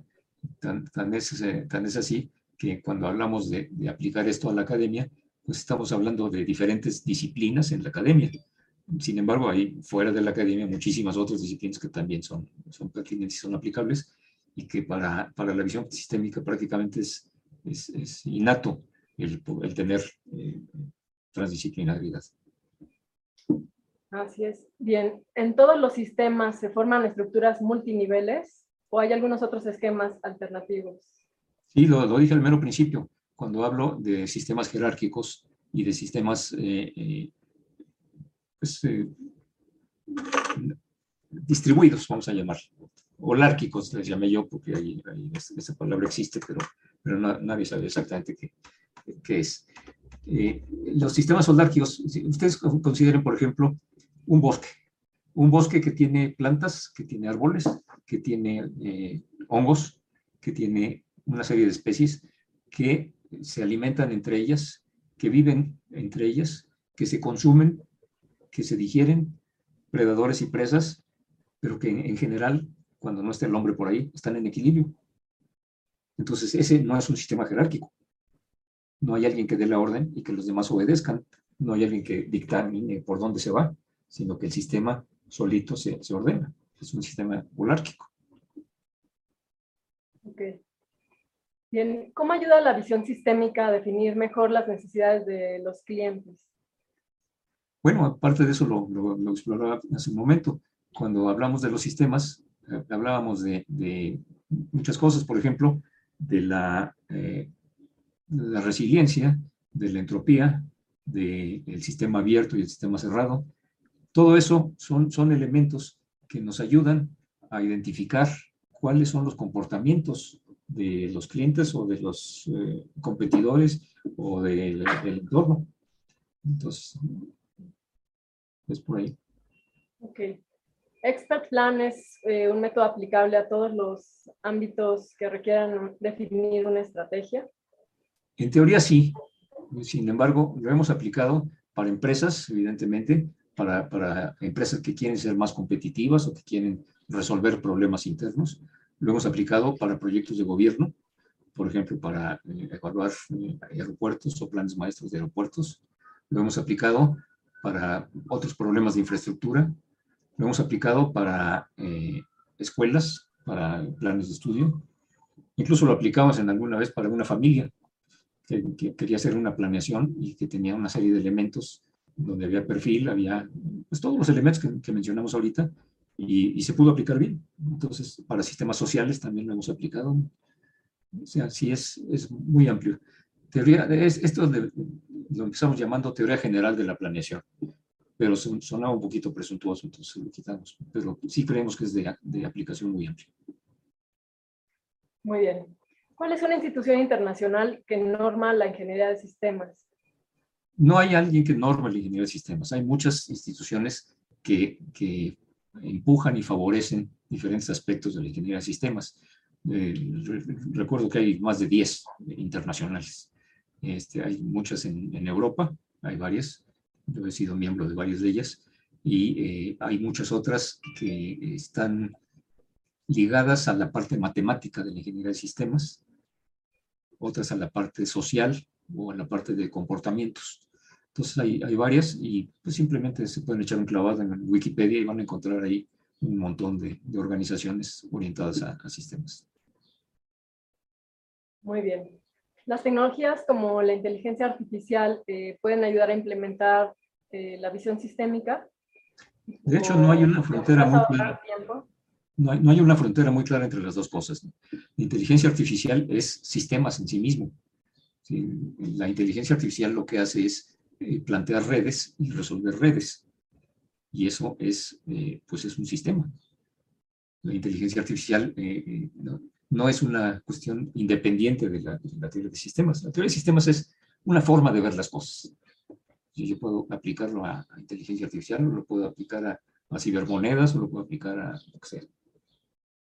Ok. ¿Cómo se puede definir cuál es el mínimo número de escenarios para definir una estrategia? no se puede definir, pero lo que yo sugiero es los que se puedan manejar. Es muy común que empecemos con los escenarios alto, medio y bajo. Eso no sirve. El alto, medio y bajo no, no me dice nada. Lo que me dice es, ¿qué pasa si yo cambio esto? Como, ¿Qué tan grande va a ser el impacto en los cambios? Y si esto no cambia, ¿qué pasa? O si cambia en otro sentido, ¿qué pasa? Entonces, eh, hablar de tres, cuatro escenarios es lo, lo manejable fácilmente más de eso ya se vuelve un poquito difícil. Muy bien. ¿Cómo se hace un análisis de fallas con visión sistémica para que una sola falla no afecte a todo el sistema? Bueno, precisamente es parte del análisis de lo que estamos haciendo. Cuando nosotros en una red metemos una variable en un nodo, vemos cómo se afectan los demás nodos. Si yo, cuando estoy hablando de perfil, quito al director general, vamos a decir, que tiene una serie de características de liderazgo, de mando, de negociación, de eh, tecnología, y pongo a otra gente, pues ¿cómo me va a impactar? Pues necesito simular eso y hacer una corrida con esos otros atributos. Entonces, cualquier elemento que cambie, me tiene que cambiar todo. Claro, hay cambios que no son tan perceptibles o tan, tan definitivos. Muy bien. ¿Cómo se puede definir si es aplicable el método simplex para la solución de determinados problemas. El método simplex es un, un método de, de, programación lineal muy, muy usado, incluso se usa mucho dentro de esto. Incluso hay, hay una organización que eh, es la, la, organización para investigación de operaciones y sistemas, entonces están muy ligadas. Eh, el método simplex eh, exige que tengamos claridad tanto en la función objetivo como en todas las funciones de restricción. Si no los tenemos claras o si son eh, cualitativas, pues no voy a poder aplicar un método simplex. Necesito llevarlo a, una eh, matematización muy concreta. Si eso eh, coincide con el sistema que estoy observando, pues qué bueno. Entonces son, son totalmente compatibles. Si no, el sistema muchas veces me puede dar orientaciones sobre aspectos cualitativos, pero no voy a poder usar el método simplex a menos de que haga una serie de supuestos de, de validez. Bien, a través de la visión sistémica podemos poner al descubierto patrones de funcionamiento. Sí, claro. Bueno, se, puede cuando el sistema es manejable. Si, el sistema ya me rebasa o entro en sistemas complejos, pues difícilmente voy a poder eh, entenderlo, porque el sistema complejo por algo es complejo, porque no se puede conocer su detalle. Entonces el sistema complejo eh, tiene que, analizarse con, otro tipo de óptica, eh, identificar cuáles son los, las áreas de, más representativas de ese sistema complejo o más claras. Eh, si no, pues no, no, me sirve. Si no, el sistema no es complejo, pues entonces sí, se puede trabajar con, con detalle. Ok, considera que la educación, lograr una educación inclusiva es un problema que se puede abordar desde la visión sistémica? Ya se ha abordado. Hay gentes que han hecho estudios muy serios alrededor de ese tema y, y exitosos además. Bien, pues por último, pudiera recomendar algunas obras básicas imperdibles que nos ayuden a conocer un poco más sobre la visión sistémica. Mira, no, no, no, no tengo una, preparado eso, pero ustedes entran en visiones sistémicas también en, Wikipedia pueden encontrar muchas obras alrededor de este tema que son muy, muy valiosas. Ahorita hay, hay una tendencia fuerte en los últimos, que serán 10, 15 años, de autores eh, latinoamericanos que se han metido a trabajar en, en, el área de sistemas. Pero de las internacionales, pues hay unos avances verdaderamente notables. Desde los, eh, las primeras semillas de, de von Neumann, luego Akoff, luego, bueno, infinidad de gente, es Clear. Hay muchas, muchas gentes que han aportado y que ahorita siguen aportando. Bien, pues muchas gracias, maestro Mamellán y doctor Álvarez. Pasamos a los Bien, pues ahora, buenas gracias por las preguntas, Alejandra. Eh, Luis, pasaríamos a las preguntas de los asistentes aquí en Zoom. No sé si alguno de ustedes está interesado en participar. Eh, eh, Paco, por favor. No tienes el sonido, Paco.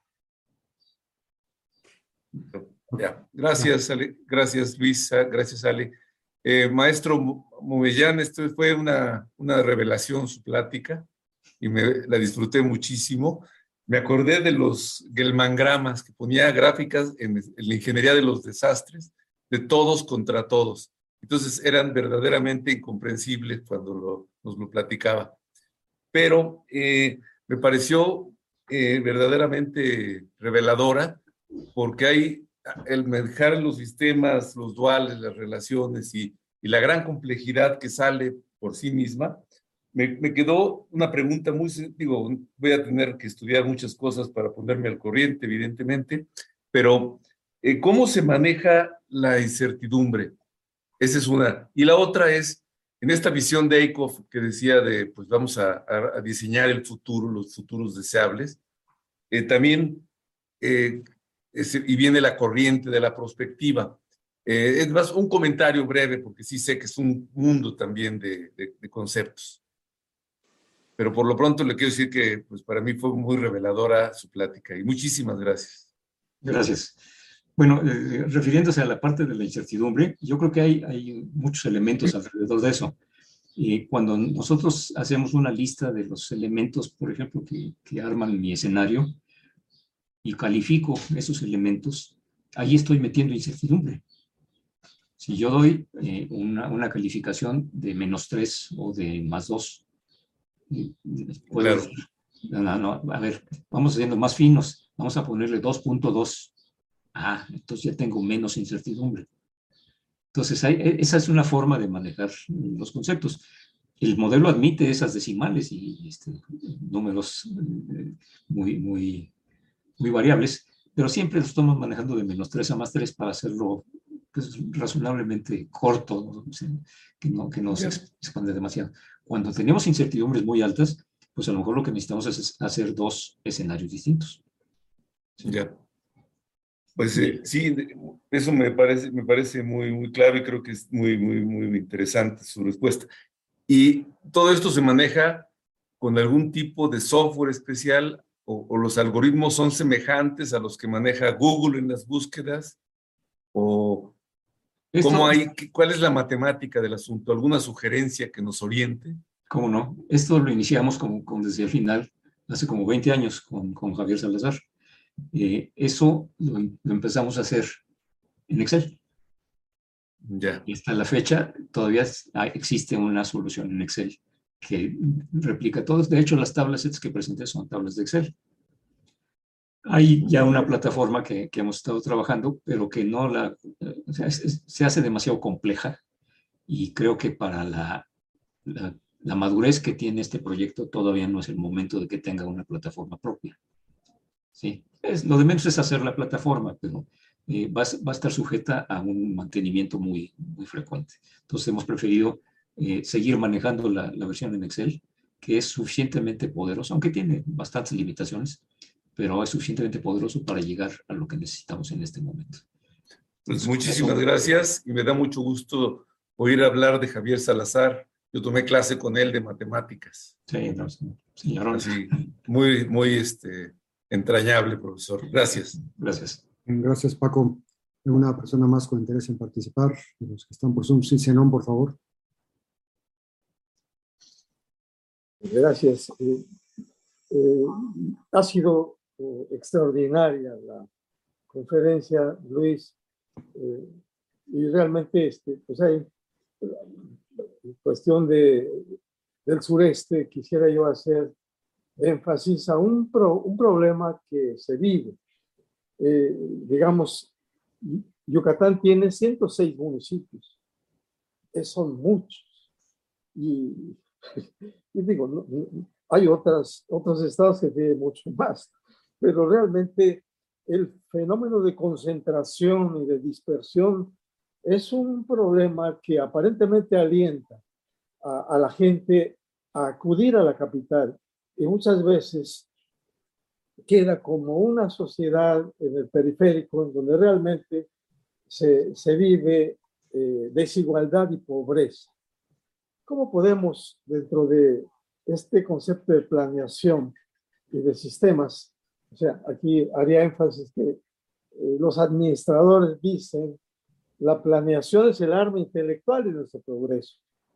Y aquí estoy planteando yo realmente una problemática de una ciudad, de la, del crecimiento desordenado de la ciudad en, en nuestra comisión. Entonces, aquí yo veo una problemática seria. Al principio veía yo que esto era un fenómeno de digamos, de manejo de la tierra, de la destrucción de la tierra y todo lo que se, se, tuvo que hacer para controlar ese crecimiento desordenado. Pero aquí ya es una cuestión de infraestructura, pero aterrizando la pregunta, eh, ¿cuál sería la, la, la, manera de vincular ese crecimiento desordenado de las ciudades con esta planeación desordenada? De hecho, no hay una planeación desordenada. Lo que, es, lo que sucede es que no hay planeación. La planeación que se hace generalmente no contempla los deseos de los demás por llegar como migrantes a establecerse en los cinturones de, de las ciudades. Eso no está planeado. Entonces llegan y se ponen y, y a ver quién los mueve.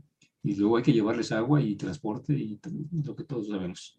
Entonces, el, el concepto de, de, planeación, a mí me tocó hacer, eh, bueno, contribuir en forma importante a el, al plan de gobierno del Estado de Guerrero hace ya varios sexenios, precisamente aplicando los principios de esto. Entonces, lo, a lo que llegamos fue hacerle una, una valoración de cómo deberían de interactuar los diferentes elementos de, gobierno para los diferentes sectores de gobierno. Entonces veíamos que la agricultura debería de, crecer en función de la población, en función de las exportaciones, e, e, etcétera. Y que la, parte eh, habitacional debía de, de, responder de determinada forma. Entonces llegábamos a un modelo de crecimiento balanceado de todos los elementos, que es un poco lo que tú estás eh, tratando eh, entre líneas. ¿Cómo podemos balancear el crecimiento de, forma de que no genere pues la cantidad de problemas que está generando ahorita. Yo creo que la respuesta es que se tome una decisión de hacer una planeación seria, porque no existe. La planeación que se hace, mm, a lo, a lo más que llega son a los programas municipales de desarrollo urbano, en donde establecen una serie de requisitos y de, de, de limitaciones, pero no se relaciona con el crecimiento de la ciudad. No se, no se identifica qué herramientas voy a utilizar cuando me lleguen los migrantes a ocupar por la buena o por la mala y empiezan a pelar un llano y a, a sentarse ahí con sus cajas de cartón. Yo creo que eso se tiene que considerar como parte de la planeación, que no se hace. La planeación que se hace tiene otro, otro tipo de objetos. el, objetivo de la planeación actual es cómo voy a asignar mi presupuesto. Es hasta donde se llega. Pero no se ve cómo va a crecer eso en complejidad y en, en problemática y las incidencias que voy a tener después y los impactos que voy a tener porque tengo que resolver la, la, forma de vida de la gente que ya llegó y que no estaba considerada. Y hablo nada más como ejemplo del crecimiento poblacional, pero igual puedo hablar de muchos eh, eh, factores eh, de una ciudad o de una región. No sé si te contesté.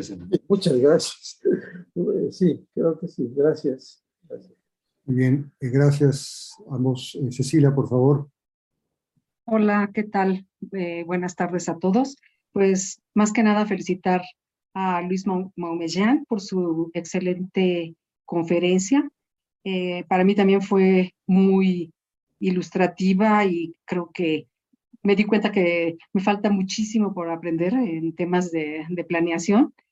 Y yo creo que este tipo de conferencias deberían de difundirse más entre todas las personas que tienen a su cargo precisamente la, la planeación, porque creo que no se está haciendo y claro, la vemos tan compleja porque ahorita esta plática fue sumamente de alto nivel, claro, me imagino que es porque está dedicada aquí a gente de la academia, pero creo yo que debería de haber alguna campaña para divulgar más cómo hacer planeación desde para gente que está en, en los cargos de presidencias municipales o, o de algunas secretarías y todo, porque yo sí veo que falta muchísimo, muchísimo que se pueda aplicar, aunque sea, no sé, las principales ideas o las ideas más básicas de lo que hoy nos platicaste, Luis, en tu conferencia, porque la verdad es que se me hizo muy completa, muy completa, integrar tantos componentes en la planeación se me hace excelente y creo que sí se debería de hacer algo más intenso para dar a conocer este tipo de, pues no sé si de herramienta, llamarla tu herramienta, se podría llamar como una herramienta o ya finalmente o un programa, no sé cómo le llamarías. Y pues muchas felicidades, Luis. Gracias, Cecilia. Sí, creo que eh, es, es eh, importante lo que tú dices. Hay que llevar esto a un nivel mucho más eh, fácil a mí me ha tocado eh, hacer planeación de poblaciones. Eh, hice alguna planeación para Chalco, alguna planeación para Texcoco, planeaciones para otros poblados, en donde sí hubo la intención de las autoridades de escuchar y de poner en práctica algunas de estas ideas. Entonces, eh, sí es factible, definitivamente. El, el enfoque de la planeación, la metodología, pues está abierta, cualquiera la puede usar pero en principio es, recomendable siempre tener una, pues una guía para, para, una tutoría para poder aplicarlos la primera vez. Teniendo eso, eh, pues se puede extender y, empezar a, capacitar a la gente en este tipo de cosas que pueden ser mucho, muy útiles y si no, si no es que indispensables. Entonces, eh, el, el, sistema experto no está todavía como, como, para decir, se puede usar y ahí está, y, y bájenlo de la red porque eh, en realidad lo que, lo que es más difícil es incorporar el conocimiento de los actores locales y de los decisores a este modelo. Si los decisores que tienen posibilidades de, asignar recursos, prioridades, eh, interés y, marcar cuáles son las rutas de, a seguir, si ellos no intervienen, pues lo demás no, no sirve. Entonces sí es un problema que va dirigido al alto nivel directivo.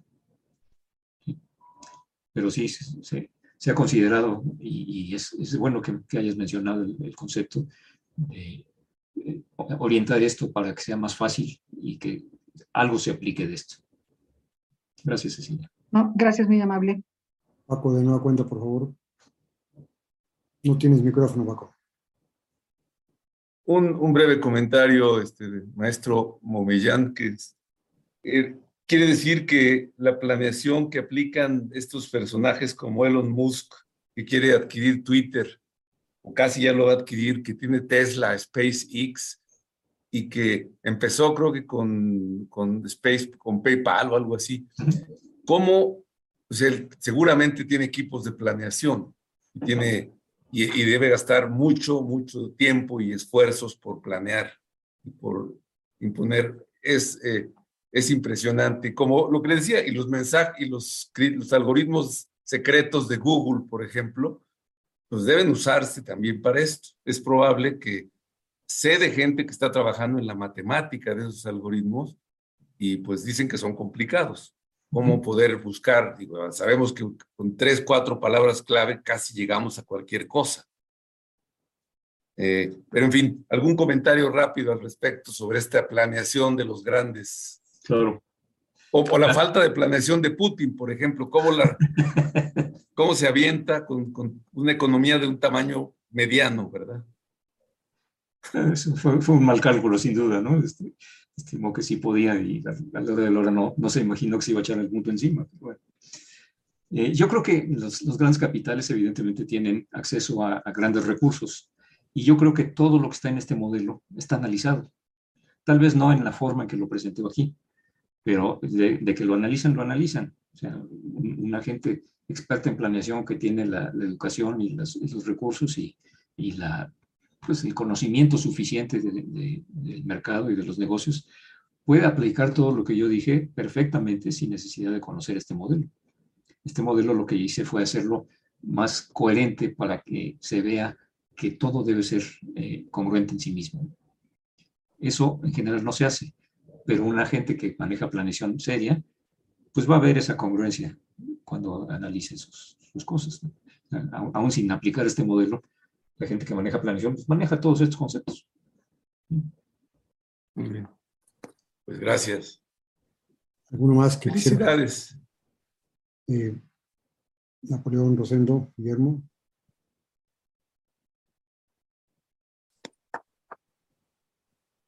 me resultó, buenas noches a todos. Bueno, felicidades. Ah.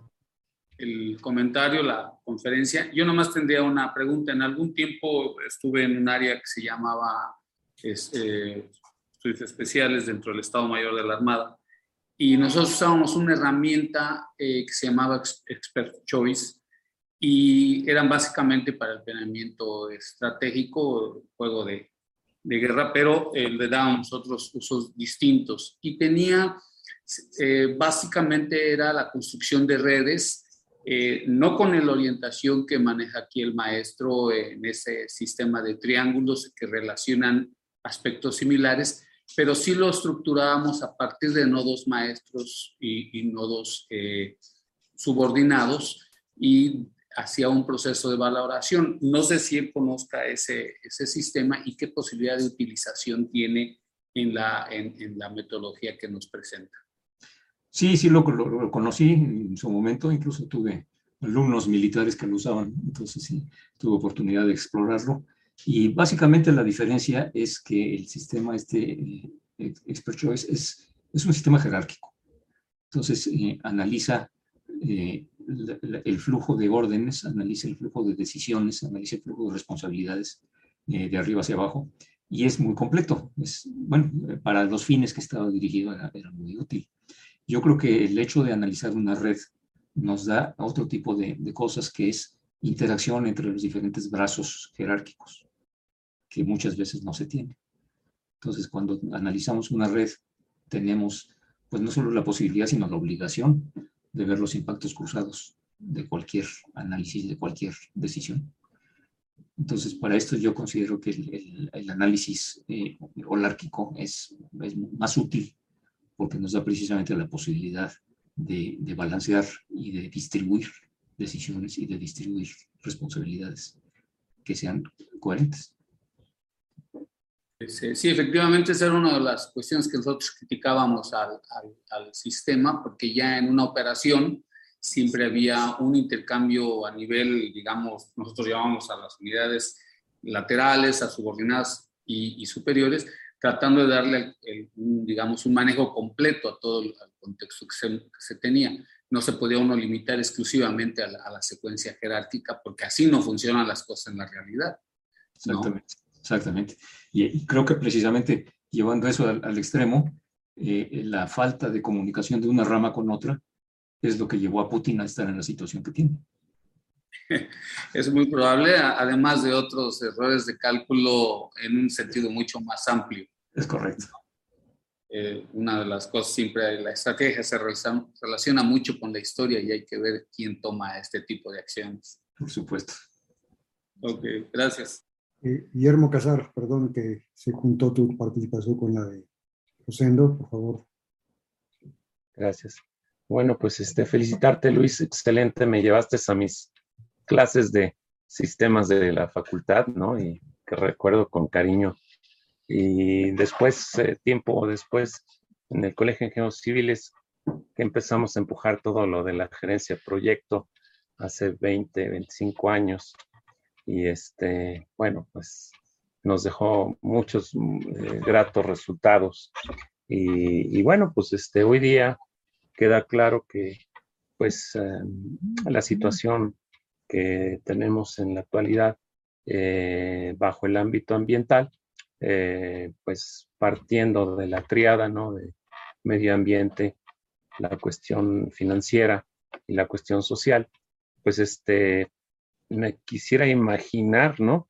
El, el, el modelaje de la planeación, ¿no? De, pues estos 17 objetivos y 169 metas, pues para que no lleguemos a, superar los dos grados, porque si no, no vamos a controlar el cambio climático. O sea, el COVID, pues bueno, lo dominaremos en breve, ¿no? Pero la verdad es que ahorita la situación, eh, pues sí, del cambio climático está grave. Me gustaría, pues obviamente, eh, escuchar de ti, ¿no? ¿Qué opinas de un modelado de este tipo, ¿no? Que sería algo, híjole, impensable, ¿no? Sí, efectivamente, Guillermo, gracias por tu, por tu punto, porque creo que vale la pena mencionarlo. Eh, efectivamente, la, la, complejidad que nos presentan los ODS son, es, eh, insuperable, ¿no? Para decirlo rápido. necesitas análisis permanentes de una miríada de variables que es muy difícil de, analizar porque una cosa son las palabras y otra cosa es el concepto que están detrás de las palabras que deben de coincidir con los conceptos de, otros elementos. Cuando aquí hablamos de que el sistema genera estrategias, lo que estoy haciendo es que el sistema escoge algunas de las palabras que se han marcado como importantes para armar una frase que diga eh, esa palabra en el contexto de una estrategia. Pero en realidad lo que hay es, es un análisis de, de, fondo de un, de un, ser vivo, de una persona, que te diga esto sí, esto no tiene sentido, esto hay que corregirlo, lo que sea. Entonces, el meter la cantidad de información que tú dices, que, que bien mencionas, 169 metas, pues es, es prácticamente eh, inmanejable para poder eh, analizar una cosa de estas. Sin embargo, yo creo que sí se puede eh, abordar ese tema evidentemente no al, nivel de las 169 metros, pero sí, yo diría que con unas 30 es manejable este, practicar un, sistema de este tipo y sería una, delicia poderle meter el diente. Muy bien, gracias. Digamos de las más este, eh, que se están presentando, ¿no? Tenemos encima el tema del desnivel, ¿no? Del medio del mar, que ahí viene. Sí, gracias. Hay, muchos, muchos puntos que se pueden discutir y comentar y realmente se necesita la participación de expertos en todas las ramas. Porque ¿cuánto va a subir el nivel medio del mar? Pues hay muchas versiones. todavía no le creo ninguna. Pero así como eso, pues, hay muchas otras. Eh, ¿no? sé si alguna más intervención. Yo, en parte, pues también me cuenta felicitarte, Luis, yo sí tendría como algunas dudas, veo claramente un, modelo para toma de decisiones. Quizá mis preguntas tendrían que ver más con, con cuestiones dinámicas. ¿Cómo, calibras el modelo en el tiempo para saber que el modelo realmente, en términos de los objetivos que propone, que son el control de acciones y que los proyectos tomen el curso deseado? Eso claramente está sujeto a, a cuestiones de valoración que determinan qué estrategias se vuelven las importantes. Entonces, parecería haber un espacio importante para cuestiones de calibración y autocalibración que yo no sé si han explorado. Sí, de hecho, si, si te acuerdas en el ejemplo que puse del sistema de control, la, la, última fase es corregir la planeación. De hecho, creo. Que es precisamente lo que, lo que tú estás mencionando. Eh, esa corrección de la planeación está dada en principio a los umbrales de comportamiento que se dan en la planeación de los controles. O sea, cuando llego al, nodo de planeación de los controles, que son los últimos tres nodos, ahí estoy diciendo, este control debe de tener esta tolerancia. Entonces, si se rebasa esa tolerancia, pues estoy calibrando automáticamente todo el modelo a partir del resultado del control. Ok, muy bien. Sí existe. Perfecto, gracias Luis. Yo no sé si alguien más tendría algún comentario, pero ya no veo manos levantadas. Le agradezco mucho a nombre de la Academia la conferencia, como ya todos los que participaron lo dijeron, lo consideramos una participación muy, muy exitosa. Damos gracias a ti y a la Comisión por la organización y los esperamos a todos los que nos acompañaron el día de hoy, que fueron más de los que parecían en Día de las Madres. Eh, les agradecemos su presencia tanto por la vía Zoom como por las plataformas de redes sociales que tenemos abiertas. El número de preguntas fue, como te diste cuenta, muy importante. Y los esperamos el próximo martes en la próxima conferencia de este ciclo martes de la Ingeniería. Muy buenas noches a todos y hasta el próximo martes. Gracias. Buenas noches. Buenas noches. Buenas noches. Gracias. Buenas noches. Gracias. Adiós. Ceci, un saludo. Gracias, Francisco. Adiós, Paco. Bueno, adiós. Adiós a todos. Adiós, adiós. Vale.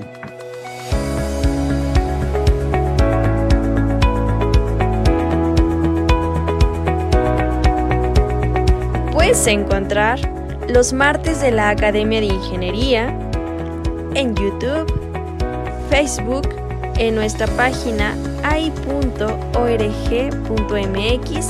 y en Spotify.